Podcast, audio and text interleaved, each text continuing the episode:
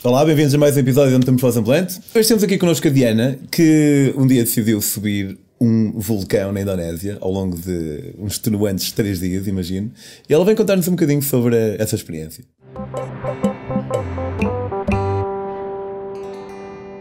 Olá Diana, bem-vinda à Metamorfose Ambulante. Olá Pedro. então tu um, uma vez decidiste ir subir um vulcão. Uma vez, não, uh, não foi, foi, assim, foi assim há setembro.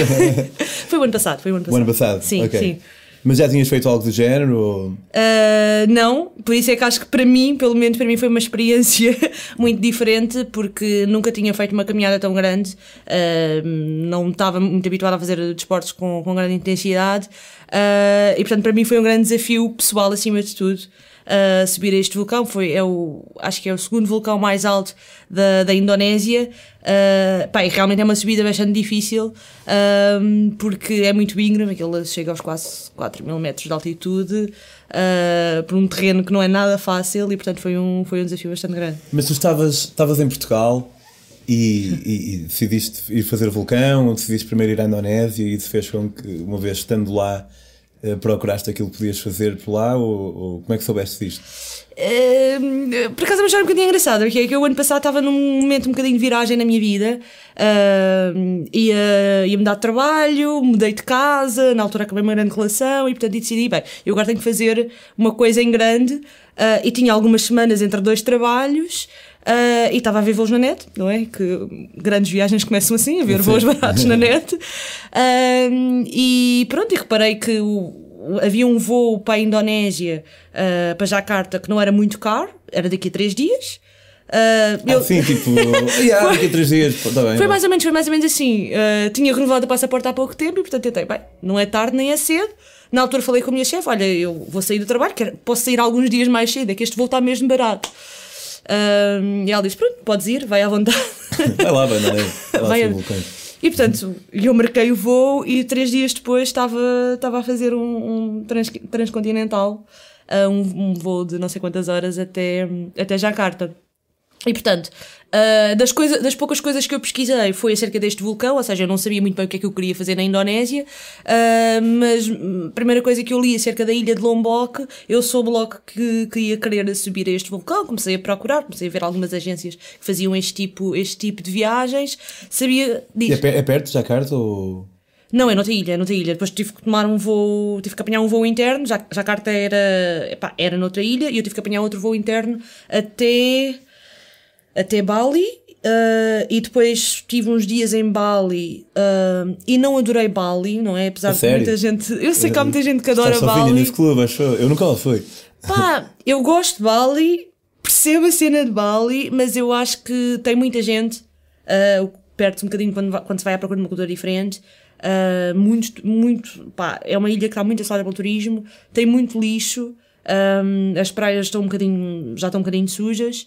Uh, e portanto, eu quando cheguei lá não fiquei assim deslumbrada, comecei, continuei à procura e, e percebi que havia uma ilha ao lado que era Lombok, que era um bocadinho menos visitada, um, e decidi apanhar um barco até lá. Foi quando comecei a marcar uh, a viagem da, da subida ao vulcão e comecei a arranjar tudo e fui de barco, ou seja, apanhei um, um voo, Portanto, um autocarro, um barco. Jacarta, meteste só umas voltas em Jacarta. Ouvi dizer que é muito foleiro Jacarta. Não fui a Jacarta, não, okay. não parei, uh, tomei o voo de conexão, não saí do aeroporto e aterrei à noite em Bali. Uh, cheguei para aí às 11 da noite, a Bali. Ok. E depois, passado então três dias, apanhaste E passado dois dias, para... sim, passei dois dias em Ubud. Uh, que, que, que, ainda ficava umas horas de, do, do aeroporto uh, e depois é que apanhei o autocarro e o barco para, para, para Lombok. Ok, então, mas já chegaste então já com, com essa com a tour marcada?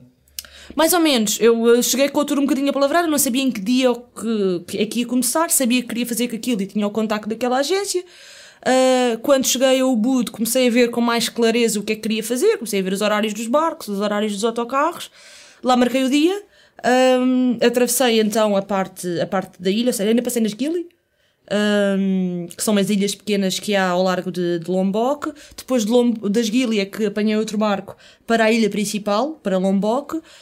Um, e depois a, a, o pessoal da tour foi-me buscar para o sopé da montanha, ou seja, aquilo que começa numa, numa pequena aldeia onde eles nos deixam de pick-up para depois começar a fazer o percurso uh, até acima, até ao, até, até ao, até ao topo de, uh, do Mount Rinjani. Pronto, agora vou passar umas fotografias. e quantos, quantas, uh, quantas pessoas tinha o teu grupo? nós éramos seis, éramos dois ingleses, dois americanos, uma polaca e eu. Uh, portanto, eu era, destas seis pessoas, eu era a única pessoa que não tinha qualquer experiência em subidas a montanhas ou ou vulcões ou qualquer coisa do género, portanto fui completamente não preparada e nem sequer tinha toda a. Eles tinham todos aqueles pauzinhos de caminhada. Sim, sim. Pronto, os, eu não tinha nada disso. Mas não vendiam lá, porque o pessoal costuma ser bastante leste. Alguém me emprestou um. Ok, ok. Alguém me emprestou a dizer, ai, mas não tens, não tens bastão, não tens luz de cabeceira? E eu, não, não tenho nada, tenho uma sweater, tenho ténis. Ok, tudo bem. Uh, emprestaram umas coisas. Uh, e depois começámos um dia de manhã a subir, aquilo foram três dias de caminhada. Três dias de Foram caminhada. três dias, ou seja, o primeiro dia. E tu não tinhas preparação nenhuma, então? Não, não tinha. Não. Uh, eles, eles, eles avisavam no site que era suposto ter alguma preparação física. Percebi à medida que fui caminhando que realmente. Vou portuguesar isto. Exatamente, é mais ou menos isso. Uh, o primeiro dia não custou assim muito, ou seja, nós no primeiro dia tivemos mais ou menos 8 horas de caminhada, uh, fomos até ao primeiro base camp, ou seja, até ao acampamento, acampámos lá. Uh, e o primeiro dia não custou bastante. É claro que começou a acordar sempre com dores nas pernas, de 8 horas a andar, mas foi, foi, foi, foi fazível. o segundo dia foi, foi terrível e eu acho que foi assim uh, até ao momento, o, dia mais duro da minha vida, que eu pensava, vai, este dia nunca mais vai acabar, eu não vou conseguir. E depois não sentes também uma certa. Como vais com um grupo, não é? Sim. Não, eh, não sentes um bocado, pá, eu tenho que conseguir. Porque senão esta malta aqui, Sim, o que é que acontece? Uh, no segundo dia, eu vou, eu vou, explicar, mas no segundo dia tu perdes um bocadinho a noção. Porquê? Eu, no segundo dia nós acordámos, e eu digo acordámos, entre aspas, não é? Porque eu não dormi, à uma da manhã. Ou seja, eles, okay. eles mandaram-nos para a tenda, tipo, às 10 ou às 11 da noite, e disseram, olha, daqui a duas horas a gente começa a andar.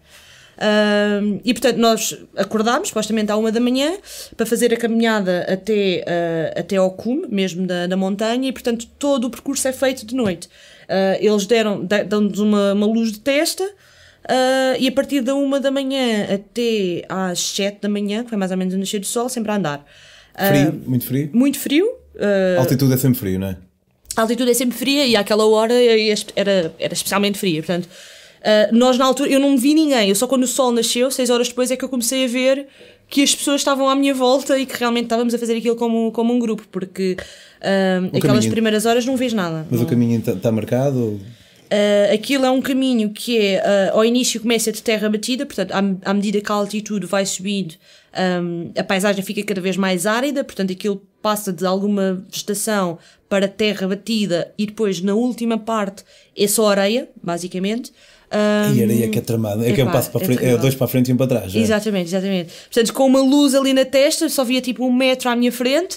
Uh, eu sabia que dava, dava um passo, recorrava, porque é, mesmo, é como estar a caminhar numa duna, sempre a subir durante horas que parecem nunca mais acabar.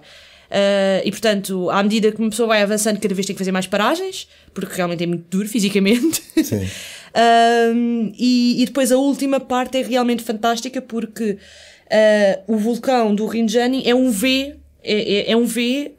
Um, é um V invertido, ou, portanto, ou seja, é muito íngreme, é só areia um, e a largura são mais ou menos uh, 4 metros. Ou seja, as pessoas já tinham 4 metros para passar, depois é o precipício de um lado e o precipício do outro. Não é um precipício direito, não é? É, sim, é uma sim, curva, sim. não é? Mas é uma, uma duna de areia para a frente e, portanto, temos aquele carreirinho uh, e é um passo a seguir ao outro. Portanto, à medida que o sol começa a nascer, é uma visão única, uma pessoa olhar para trás e ver todo aquele carreiro ao longo de quilómetros e tudo que é uh, uh, tu, todo o vulcão ao lado, ver tudo. Portanto, aqui nesta imagem conseguimos ver o lago lá embaixo. É, Nós tínhamos começado mais ou menos daquele ponto.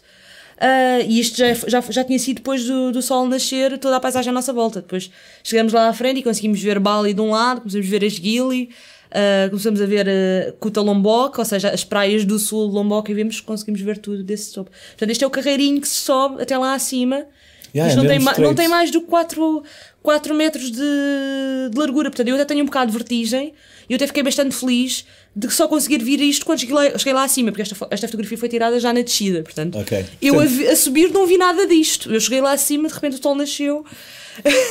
Eu vi noite, tudo não que é? se Tipo, yeah, se calhar eh, faz falta. Mas eu estou a subir, não estou a ver nada qual é a cena, Exatamente, onde que está a cena exatamente, fixe que, que, que vou meter.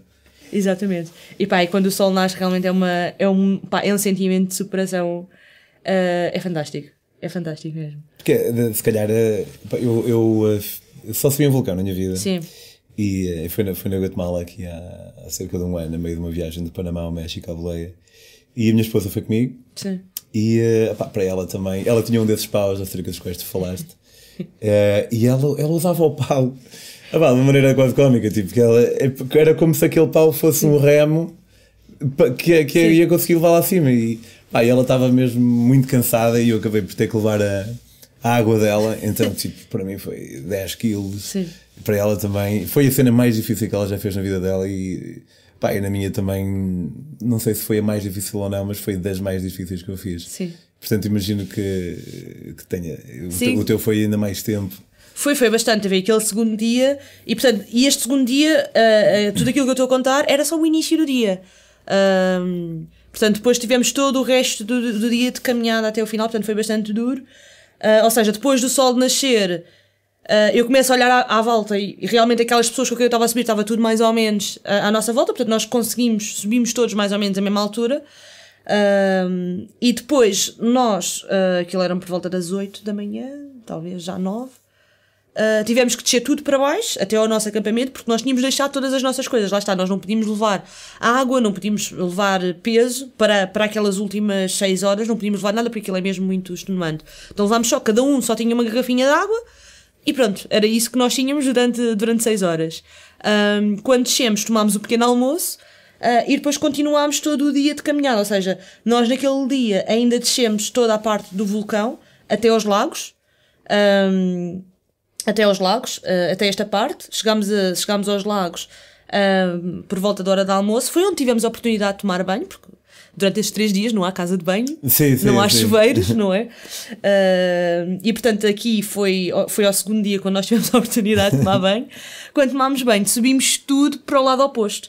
Ou seja, ahm, depois o lado oposto do vulcão é muito mais rochoso e envolveu uma parte, eu não digo de escalada, mas de a trepar algumas rochas e ao pôr do sol já tínhamos trepado toda, a- toda a cratera do lado oposto do, do cume do vulcão. Portanto, são- foram mais algumas 6 horas a subir. Eu acho que ao todo foram umas 18 horas de caminhada num dia. Ou seja, começando à uma da manhã, só terminámos ao pôr do sol. Eu lembro que nós estávamos a montar as tendas, já o sol estava a pôr e nós estávamos todos cheios de pressa para tirar algumas fotografias, portanto deviam ser para aí umas 6 da tarde, lá o sol põe-se um bocadinho mais cedo. Ahm, portanto, eu agora não consigo fazer de cabeças, eu foram aí umas, umas 18 horas sempre a andar. Ah, E comidinha, era, tinham tudo já pré-feito? Ou... É, nós tínhamos uns porters, uns porters que, que, são, que eram as, as pessoas que nos levavam as tendas de um ponto ao outro e que nos ajudavam a montar a tenda e que nos ajudavam a cozinhar. Portanto, ah, eles não subiram até ao cume, eles ficavam cá embaixo à nossa espera, ao pé das tendas, a cozinhar-nos o pequeno almoço e depois iam, eu não sei se eles tinham alguns carros ou iam a- provavelmente iam a pé, mas por outros caminhos mais rápidos e foram até ao ponto do pôr do sol para lá nos prepararem a, a comida do, do final do dia e, e nos ajudarem a, a montar as tendas. Portanto, nós não, não andávamos sempre com a tenda e com o saco de cama. Nós andávamos com tudo o que era item pessoal, as nossas roupas, o nosso cama, as nossas águas, a nossa comida do dia, as barritas energéticas, isto, isto andava connosco. As tendas eram eles que, que nos ajudavam com essa, com essa parte. Em algum momento pensaste, tipo, apá, e o que é que eu venho fazer, mano? Eu não devia ter feito isto. Ah, muito. Sim, sim. Não, principalmente durante aquela subida, eu pensei, pá, o que é que eu estou aqui a fazer? Eu não consigo dar nenhum passo à frente. Mas foi, foi o momento, foi aquelas, aquelas 3, 4 horas ah, que foram realmente difíceis. Ah, mas acho que aí, mesmo entre nós e, e, os, e os nossos guias, portanto, eu na altura desenvolvi maior uma afinidade entre um dos guias que fez sempre a caminhada, a caminhada ao meu lado. Pá, desenvolvemos uma grande afinidade e, e acho que também nos ajudávamos uns aos outros. Assim, mais um passo. Porque nós às tantas tínhamos de estar sempre a parar. Portanto, é mais uns 20 metros e a gente já para daqui a 20 metros para beber um golinho de água. Uma tarefinha Sim, e sim, a sim. tarefinha, é. Pronto, e depois eu, à medida que eu ia andando também ganhando um bocadinho de ritmo, e depois no terceiro dia eu já reparei que o meu guia, ele já estava mais cansado do que mim. nós houve um momento que no terceiro dia, que não foi no último dia, que nós já estávamos a descer tudo cá para baixo, nós tivemos de estar à espera, parar à espera, que o, que o guia descansasse um bocadinho, porque já era o guia que já estava completamente exausto e já não conseguia. Uh, mas acho que aquela subida durante a noite foi o único momento que eu pensei, pá, o que é que eu estou aqui a fazer? Exato, mas depois, pá, chegas lá acima e deve ser pá, uma, uma, uma, sensação, sim, um sim, sentimento de. Sim de dever cumprido Sim. espetacular, não é? Sim, é o dever cumprido, é o sentimento de superação, também é aquele sentimento de teres a capacidade de ires para qualquer lado pelo teu próprio pé, com tudo o que precisas, a tua roupa e a tua comida e a tua água, e tu vais pelo teu, teu, teu próprio pé e chegas onde quer que onde quer que onde quer que precisas, não é? Que já era um sentimento que eu tinha tido um bocadinho há, já há dois anos, por exemplo, quando fiz o caminho de Santiago, e foi a mesma questão, é tu levas na tua mochila tudo aquilo que tu precisas e vais pelo teu próprio pé e encontrar um destino. Uh, e acho que esse sentimento é muito bom. Espetacular. Acabamos uma boa nota. Olha, muito obrigado por teres tá vindo. É em casa, pessoal que queira conhecer mais do, dos projetos aqui da, da, nossa cara convidada, pode acompanhar o blog, que é Contramapa, e o Facebook e o Instagram. Obrigado por teres vindo. E quanto a nós, até para a semana.